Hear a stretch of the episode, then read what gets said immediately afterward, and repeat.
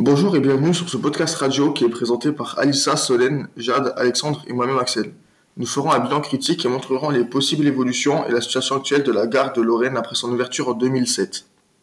La gare est située entre Nancy et Metz, en campagne, ce qui est un désavantage pour les citadins. La ligne TGV ne relie que Paris et Strasbourg et ne passe pas par les trois, frontières proches de la Lorraine, telles que la Belgique, le Luxembourg et l'Allemagne.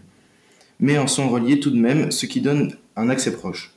Les salariés travaillant au Luxembourg seraient plus avantagés par l'accessibilité de la ligne TGV pour se rendre au travail.